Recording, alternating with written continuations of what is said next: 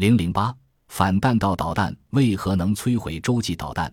有矛就有盾，矛和盾是在相互促进中产生和发展起来的。古代人使用大刀、长矛、弓箭等武器作战，就有盾、盔甲之类的东西来防护。现代的武器，机关枪、远程射炮、轰炸机、毒气等，都是矛的延续。钢盔、水泥工事、防空掩蔽布、防毒面具，则是盾的延续。二十世纪五十年代时，便出现了洲际导弹。接着，人们研究了对付它的办法。反弹道导弹就是用来摧毁洲际导弹的。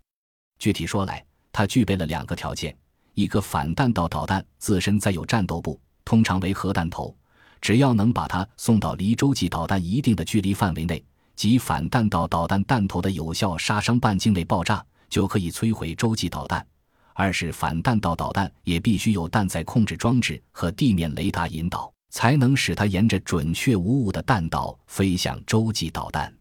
反弹道导弹摧毁洲际导弹，并不像人们想象的那么简单。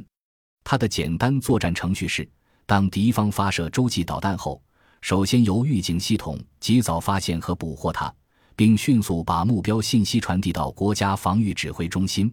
电子计算机随即算出洲际导弹的弹道和弹着点。此时，反导弹系统中的目标跟踪雷达就开始作用，不断的密切跟踪并准确无误的识别真假目标。计算机把来自雷达的信息进行运算，估算反弹道导弹的截击点位置，在进行火力分配后，由指挥中心下达指令发射反弹道导弹，再由制导雷达跟踪反弹导弹，确保它沿规定的弹道飞向目标。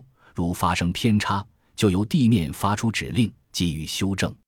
当反弹道导弹达到预定的截击点时，制导雷达就马上发出引爆指令，使弹头爆炸而摧毁来袭的洲际导弹。